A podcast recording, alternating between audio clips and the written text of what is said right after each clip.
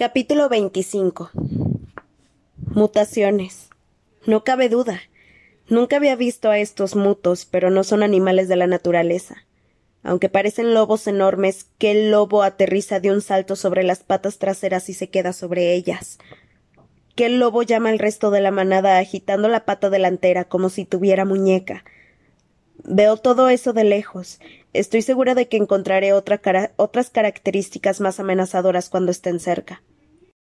Cato ha salido pitando hacia la cornucopia, así que lo sigo sin planteármelo. Si él cree que es el lugar más seguro, ¿quién soy yo para decir lo contrario? Además, aunque pudiera llegar a los árboles, Pita no podría correr más que ellos con la pierna mala. Pita. Acabo de tocar el metal del extremo puntiagudo de la cornucopia cuando recuerdo que formo parte de un equipo. Pita está a unos catorce metros por detrás de mí, cojeando lo más deprisa que puede. Los mutos lo están alcanzando. Lanzo una flecha hacia la manada y uno cae, pero hay muchos para ocupar su lugar. Vete, Katniss, vete, me grita señalando el cuerno. Tiene razón, no puedo protegernos desde el suelo. Empiezo a trepar, a escalar la cornucopia con pies y manos. La superficie de oro puro ha sido diseñada para parecer el cuerno tejido que llenamos durante la cosecha, así que hay pequeñas crestas y costuras a las que agarrarse, pero después de un día bajo el sol del campo de batalla, el metal está tan caliente que me salen ampollas en las manos. Cato está tumbado de lado en lo alto del cuerno, unos seis metros por encima del suelo, jadeando para recuperar el aliento mientras se asoma al borde, sintiendo arcadas. Es mi oportunidad para acabar con él si me detengo a media subida y cargo otra flecha. Sin embargo, justo cuando estoy a punto de disparar, Pita grita. Me vuelvo y veo que acaba de llegar a la punta del cuerno, aunque los mutos le pisan los talones. ¡Trepa! chillo. Pita empieza a subir con dificultad, no solo por culpa de la pierna, sino del cuchillo que lleva en la mano. Disparó una flecha que le da en el cuello al primer muto que pone las patas sobre el metal. Al morir, la criatura se estremece y sin querer hiere a varios de sus compañeros. Entonces le puedo echar un buen vistazo a las uñas, diez centímetros y afiladas como cuchillas. Pita llega a mis pies así que lo agarro del brazo y lo subo. Entonces recuerdo que Cato está esperando arriba y me vuelvo rápidamente, pero sigue tirando en el suelo, con retortijones y al parecer más preocupado por los mutos que por nosotros. Tose algo ininteligible. Los ruidos de bufidos y gruñidos de las mutaciones no me ayudan. ¿Qué? le grito. Pregunto si pueden trepar. Preguntó si pueden trepar, responde Pita, haciendo que le preste atención de nuevo a la base del cuerno. Los mutos empiezan a reagruparse. Al unirse, se levantan y se yerguen fácilmente sobre las patas traseras, lo que les da un aspecto humano. Todos tienen un grueso pelaje, algunos de pelo liso y suave y otros rizado. Los colores varían del negro azabache a algo que solo podría describirse como rubio. Hay algo más en ellos, algo que hace que se me erice el vello de la nuca, aunque no logro identificarlo. Meten el hocico en el cuerno, olisqueando y lamiendo el metal, arañando la superficie con las patas y lanzándose gañidos agudos. Debe de ser su medio de comunicación, porque la manada retrocede como si quisiera dejar espacio. Entonces, uno de ellos, un muto de buen tamaño con sedosos rizos de vello rubio, toma carrera y salta sobre el cuerno. Sus patas traseras tienen una fuerza increíble, porque aterriza a tres metros escasos de nosotros y estira los rosados labios para enseñarnos los dientes. Se queda ahí un momento, y en ese preciso instante me doy cuenta de qué es lo que me inquieta de los mutos. Los ojos verdes que me observan con rabia no son como los de los lobos o los perros. No se parecen a los de ningún canino que conozca. Son humanos, sin lugar a duda. Justo cuando empiezo a asimilarlo, veo el collar con el número uno grabado con joyas y entiendo toda esta horrible situación. El pelo rubio, los ojos verdes, el número. Es Glimmer. Dejo escapar un chillido y me cuesta sostener la flecha en su sitio. Estaba esperando para disparar, muy consciente de mi menguante reserva de flechas, Esperaba a ver si las criaturas podían trepar. Sin embargo, ahora, aunque el perro ha empezado a resbalarse hacia atrás incapaz de agarrarse al metal, aunque oigo el lento chirrido de las garras como si fueran uñas en una pizarra, disparo al cuello. El animal se, se retuerce y cae al suelo con un golpe sordo. Katniss. Noto que Pita me toma del brazo. Es ella. ¿Quién? Muevo la cabeza de un lado a otro para examinar la manada, tomando nota de tamaños y colores. La pequeña del pelo rojo y los ojos color ámbar. La comadreja. Y allí está el pelo ceniza y los ojos color avellana del chico del distrito nueve que murió luchando por la mochila. Y lo peor de todo, veo al muto más pequeño, el de reluciente pelaje oscuro, enormes ojos castaños y un collar de paja trenzada que dice once. Enseña los dientes rabioso. Es Ru. ¿Qué pasa, Katniss? insiste Pita, sacudiéndome por los hombros. Son ellos, son todos ellos, los otros. Ru, la comadreja y todos los demás tributos. Respondo con voz ahogada. Ru, la comadreja y todos. Respondo con voz ahogada. ¿Qué les han hecho? pregunta Pita al reconocerlos horrorizado. ¿Crees ¿Crees que son sus ojos de verdad? Sus ojos son la menor de mis preocupaciones, y sus cerebros tienen algún recuerdo de los tributos originales. Los han programado para odiar especialmente nuestras caras porque nosotros hemos sobrevivido y ellos murieron asesinados sin piedad. Y los que matamos de verdad, ¿creen que están vengando sus propias muertes? Antes de poder decir nada, los mutos inician un nuevo asalto al cuerno. Se han dividido en dos grupos en los laterales y están usando sus fuertes patas traseras para lanzarse sobre nosotros. Un par de dientes se cierran a pocos centímetros de mi mano y oigo gritar a Pita.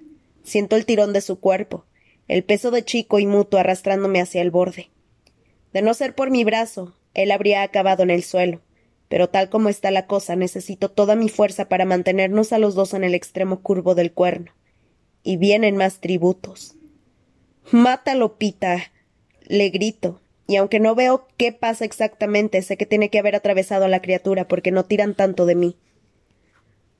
Logro subirlo de nuevo al cuerno y nos arrastramos a la parte alta, donde nos espera el menos malo de nuestros problemas.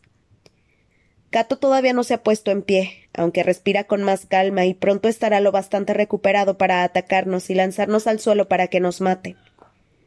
Cargo una flecha en el arco, pero acaba derribando a un animal que solo puede ser Tresh. ¿Quién si no iba a saltar tan alto? Siento alivio por un instante porque parece que por fin estamos fuera del alcance de los mutos. Voy a volver a voy a volverme para enfrentarme a Cato cuando alguien aparta Pita de mi lado. Estoy convencida de que la manada lo ha atrapado, hasta que su sangre me salpica la cara. Cato está delante de mí, casi al borde del cuerno, y tiene a Pita agarrado con una llave por el cuello ahogándolo. Pita araña el brazo de Cato, pero sin fuerzas, porque no sabe si es más importante respirar o intentar cortar la sangre que le sale del agujero de una que una de las criaturas le ha abierto en la pantorrilla. Apunto con una de mis últimas dos flechas a la cabeza de Cato, sabiendo que no tendría ningún efecto ni en el tronco ni en las extremidades. Ahora veo que lleva encima una malla ajustada de color carne, algún tipo de armadura de gran calidad del Capitolio. ¿Era eso lo que contenía su mochila en el banquete? ¿Una armadura para defenderse de mis flechas? Bueno, pues se les olvidó incluir una máscara blindada. Dispárame, y él se cae conmigo, dice Cato riéndose. Tiene razón. Si lo derribo y cae sobre los mutos, Pita morirá con él. Estamos en tablas. No puedo disparar a Cato sin matar también a Pita. Él no puede matar a Pita sin ganarse una flecha en el cerebro.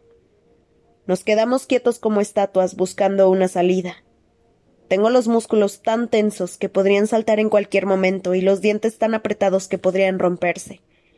Las criaturas guardan silencio y lo único que oigo es la sangre que me late en la oreja buena. A Pita se le ponen los labios azules. Si no hago algo pronto, morirá ahogado y lo perderé. Y entonces Cato usará su cadáver como arma contra mí. De hecho, estoy segura de que ese es el plan de Cato, porque, aunque ha dejado de reírse, esboza una sonrisa triunfal. Como si se tratara de un último esfuerzo, Pita levanta los dedos que chorrean sangre hacia el brazo de Cato. En vez de intentar liberarse, desvía el índice y dibuja una X en el dorso de la mano de Cato. El otro se da cuenta de lo que significa un segundo después que yo. Lo sé por la forma en que pierde la sonrisa. Sin embargo, llega tarde por un segundo, porque para entonces ya le atravesé la mano con la flecha. Grita y suelta Pita que se lanza sobre él. Durante un horrible instante me da la impresión de que ambos caerán al suelo. Salto y agarro a Pita justo antes de que Cato se resbale sobre el cuerno lleno de sangre y acabe en el llano. Oímos el golpe, el aire al salirle del cuerpo con el impacto y el ruido del ataque de las criaturas. Pita y yo nos abrazamos, esperando a que suene el cañonazo, esperando a que acabe la competición, esperando a que nos liberen. Pero no pasa nada. Todavía no. Porque este es el punto culminante de los Juegos del Hambre y la audiencia quiere espectáculo. Aunque no miro, sí oigo los gruñidos, los ladridos y los aullidos de humanos y animales mientras Cato se enfrenta a la manada. No entiendo cómo puede seguir vivo hasta que recuerdo la armadura que lo protege de los tobillos al cuello, y me doy cuenta de que esta noche podría ser muy larga. Cato debe de tener también un cuchillo, una espada o lo que sea, algo más escondido en la ropa, porque de vez en cuando se oye el último lamento de un muto o el sonido de metal contra metal que produce la hoja al dar en el cuello dorado. El combate se mueve alrededor de la cornucopia, y sé que Cato está intentando la única maniobra que podría salvarle la vida volver al extremo puntiagudo del cuerno y unirse a nosotros de nuevo. Sin embargo, al final, a pesar de los notables que resultaban su fuerza y sus habilidades, son demasiados para él. No sé cuánto tiempo ha pasado, puede que una hora, cuando Cato cae al suelo y oímos cómo lo arrastran los mutos al interior de la cornucopia. Ahora lo rematarán, pienso, pero no se oye ningún cañonazo. Cae la noche y suena el himno, y la imagen de Cato no sale en el cielo. Nos llegan los débiles gemidos a través del metal que tenemos debajo. El aire helado que sopla por la llanura me recuerda que los juegos no han terminado y que puede que tarden mucho tiempo en acabar. Seguimos sin tener garantizada la victoria. Me vuelvo hacia Pita y veo que la pierna le sangra más que nunca. Todos nuestros suministros y mochilas siguen junto al lago donde las dejamos cuando huimos de la manada. No tengo vendas ni nada con lo que taponar el flujo de sangre de su pantorrilla. Aunque estoy temblando de frío, me arranco la chaqueta, me quito la camisa y me vuelvo a colocar la chaqueta lo antes posible. Han sido unos segundos, pero el frío hace que me castañeen los dientes sin que pueda controlarlos. Pita tiene la cara gris a la pálida luz de la luna. Lo obligo a tumbarse antes de tocarle la herida. No bastará con una venda. He visto a mi madre poner torniquetes unas cuantas veces, así que intento imitarla. Corto una manga de la camisa, se la enrollo dos veces justo por debajo de la rodilla y ato un medio nudo. Como no tengo ningún palo, tomo mi última flecha y la introduzco en el nudo apretándolo todo lo que me atrevo. Es arriesgado, porque Pita podría perder la, la pierna, pero comparado con el peligro de perder la vida, ¿qué otra opción me queda? Vendo la herida con el resto de mi camisa y me tumbo a su lado. No te duermas, le digo. Aunque no sé bien si es el protocolo médico correcto, me aterroriza que se duerma y no vuelva a despertarse. ¿Tienes frío? me pregunta. Se baja la cremallera de la chaqueta y me meto dentro con él. Así se está un poco mejor. Compartimos el calor de nuestros cuerpos dentro de mi doble capa de chaquetas, pero la noche es joven y la temperatura seguirá descendiendo. Todavía puedo sentir cómo la cornucopia se congela a pesar de que ardía cuando subimos. Puede que Cato acabe ganando, le susurro a Pita. No digas eso, responde, subiéndome la capucha aunque él tiembla aún más que yo. Las horas siguientes son las peores de mi vida, lo que si una se detiene a pensarlo ya es decir. El frío de por sí ya es bastante tortura, pero la verdadera tortura es oír a Cato gemir, suplicar y por último gimotear mientras los mutos se divierten con él. Al cabo de un rato ya no me importa quién es o qué haya hecho, solo quiero que deje de sufrir. ¿Por qué no lo matan y ya está? le pregunto a Pita. Ya sabes por qué, responde acercándome más a él. Y es cierto, ahora ningún telespectador podrá despegarse de la pantalla. Desde el punto de vista de los vigilantes, esto es lo último en espectáculos. La cosa sigue y sigue, y al final me llena la cabeza borrando recuerdos y esperanzas de sobrevivir, borrándolo todo salvo el presente que empieza a parecerme eterno. Nunca existirá otra cosa que no sea este frío, este miedo y los atroces sonidos del chico que se muere dentro del cuerno. Pita empieza a adormecerse y cuando cabecea me pongo a chillar su nombre cada vez más alto, porque si se muere y me deja sola, sé que me volveré completamente loca.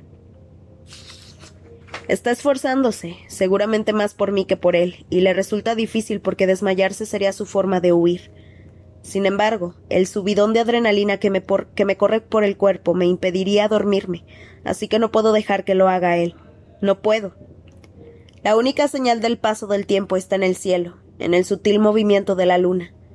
Pita me la señala e insiste en que observe su avance, y a veces, por un momento, siento una chispa de esperanza antes de que la desesperación de la noche me envuelva de nuevo. Al final lo oigo susurrar que el sol está saliendo. Abro los ojos y veo que las estrellas se difuminan a la pálida luz del alba. Además veo lo pálida que está la cara de Pita, el poco tiempo que le queda y sé que tengo que llevarlo de vuelta al, Capitolio. En cualquier caso no se ha oído el cañonazo, Pego la oreja al cuerno y distingo la débil voz de Cato. Creo que está más cerca. Katniss, ¿puedes dispararle? Si está cerca de la entrada quizá lo consiga. Llegados a este punto sería un acto de piedad. Mi última flecha está en tu torniquete. Pues aprovechala bien, responde él, bajándose la cremallera de la chaqueta para que salga. Así que suelto la flecha, vuelvo a atar el torniquete lo más fuerte que mis helados dedos me permiten y me froto las manos para intentar recuperar la circulación. Cuando me arrastro hasta el borde del cuerno y me asomo, noto que Pita me sujeta para que no me caiga. Tardo unos segundos en encontrar a Cato en la penumbra, en la sangre. Después, el desollado pedazo de carne que antes era mi enemigo emite un sonido y veo dónde tiene la boca. Creo que las palabras que intenta decir son por favor. La compasión y no la venganza es lo que guía mi flecha a su cabeza. Pita me sube de nuevo y allí me quedo, arco en mano con el carcaj vacío. ¿Le diste? me susurra. El cañonazo le responde. Entonces hemos ganado, Katniss, añade sin emoción. Bien por nosotros, consigo decir, aunque en mi voz no se nota la alegría por la victoria. En ese momento se abre un agujero en la llanura y, como si siguieran órdenes, los mutos, los mutos que quedan vivos saltan en él, desaparecen en el interior y la tierra vuelve a cerrarse. Esperamos a que llegue el aerodeslizador para llevarse los retos de Cato, a que suenen las trompetas de la victoria. Pero nada. ¡Ey! dice Pítamo, enojado al aire. ¿Qué está pasando? La única respuesta es el parloteo de los pájaros al despertarse. Quizá sea por el cadáver, quizá tengamos que apartarnos. Intento recordar si hay que apartarse del último tributo muerto. Tengo el cerebro demasiado embrollado para estar segura, pero ¿qué otra cosa podría ser? Mm, bien, ¿crees que puedas llegar al lago? Le pregunto. Creo que será mejor que lo intente. Bajamos poco a poco por el extremo del cuerno y caemos al suelo. Si yo tengo las extremidades tan rígidas, ¿cómo puede moverse Pita?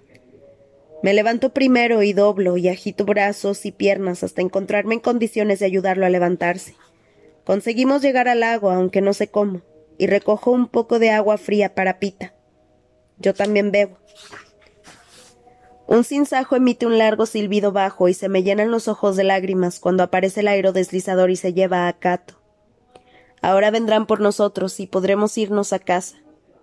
Sin embargo, sigue sin haber respuesta. ¿Qué están esperando? pregunta Pita débilmente. Entre la pérdida del torniquete y el esfuerzo que nos significó llegar al lago, se le ha abierto la herida. No lo sé. No sé a qué se deberá el retraso, pero no soporto seguir viéndolo perder sangre. Me levanto para buscar un palo, pero encuentro rápidamente la flecha que rebotó en la armadura de Cato. Servirá también como la otra flecha. Cuando voy a recogerla, la voz de Claudius Templesmith retumba en el estadio. Saludos, finalistas de los septuagésimo cuartos Juegos del Hambre. La última modificación de las normas se ha revocado. Después de examinar con más detenimiento el reglamento, se ha llegado a la conclusión de que solo puede permitirse un ganador. Buena suerte, y que la suerte esté siempre de su parte. Un pequeño estallido de estática y se acabó. Me quedo mirando a Pita con cara de incredulidad hasta que asimilo la verdad. Nunca han tenido intención de dejarnos vivir a los dos. Los vigilantes lo planearon todo para garantizar el final más dramático de la historia, y nosotros, como idiotas, nos lo tragamos. Si, te detienes a pensarlo, no es tan sorprendente, dice Pita en voz baja. Lo observo ponerse en pie a duras penas. Se mueve hacia mí como cámara lenta, sacándose el cuchillo del cinturón. Antes de estar consciente de lo que hago, tengo el arco cargado y apuntándole al corazón. Arquea las cejas y veo que su mano ya estaba camino de tirar el cuchillo al lago.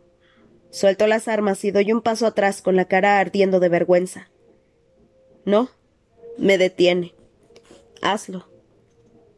Pita se acerca cojeando y me pone las armas de nuevo en las manos. No puedo, no lo voy a hacer. Hazlo antes de que envíen otra vez a esos animales o a otra cosa. No quiero morir como Cato. Pues dispárame, respondo furiosa, devolviéndole las armas con un empujón. Dispárame, vete a casa y vive con ello. Mientras lo digo, sé que la muerte aquí, ahora mismo, sería más fácil que seguir viviendo. Sabes que no puedo, dice él tirando las armas. Bien, de todos modos yo seré el primero en morir. Se inclina y se arranca la venda de la pierna, eliminando la última barrera entre su sangre y la tierra. No, no puedes suicidarte. Me pongo de rodillas e intento pegarle la venda en la herida desesperada. Katniss, es lo que quiero. No vas a dejarme sola. Insisto, porque si muere, en realidad nunca volveré a casa. Me pasaré el resto de mi vida en este campo de batalla intentando encontrar la salida. Escucha, me dice poniéndose en pie. Los dos sabemos que necesitan a su vencedor. Solo puede ser uno de nosotros. Por favor, acéptalo. Hazlo por mí. Y sigue hablando sobre lo mucho que me quiere. Sobre cómo sería su vida sin mí pero yo ya no lo escucho porque sus anteriores palabras han quedado atrapadas dentro de mi cabeza y están ahí dando vueltas. Los dos sabemos que necesitan a su vencedor. Sí, lo necesitan. Sin vencedor a los vigilantes les estallaría todo en la cara. Fallarían al Capitolio. Puede que incluso los ejecutaran de alguna forma lenta y dolorosa, en directo para todas las pantallas del país. Si morimos Pita y yo, o si pensaran que vamos a. Me llevo las manos al saquito del cinturón y lo desengancho. Pita lo ve y me agarra la muñeca. No, no te dejaré. Confía en mí, susurro. Él me mira a los ojos durante un buen rato, pero me suelta. Abro el saquito y le echo un puñado de vallas en la mano. Después tomo unas cuantas para mí. ¿A la de tres? A la de tres, responde Pita, e inclinándose para darme un beso muy dulce. Nos ponemos de pie espalda contra espalda, tomados con fuerza de la otra mano. Enséñalas. Quiero que todos la vean. Abro los dedos y las oscuras vallas relucen al sol. Le doy un último apretón de manos a Pita para indicarle que ha llegado el momento para despedirme, y empezamos a contar. Uno. Quizá me equivoque. Dos. Quizá no les importe que moramos los dos. Tres. Es demasiado tarde para cambiar de idea. Me llevo la mano a los labios y le echo un último vistazo al mundo. Justo cuando las vallas entran en la boca, las trompetas empiezan a sonar. La voz frenética de Claudius Templesmith grita sobre nosotros. ¡Paren, paren! Damas y caballeros, me llena de orgullo presentarles a los vencedores de los septuagésimo cuartos Juegos del Hambre, Katniss Everdeen y Pita Melark. Les presento a los tributos del Distrito 12.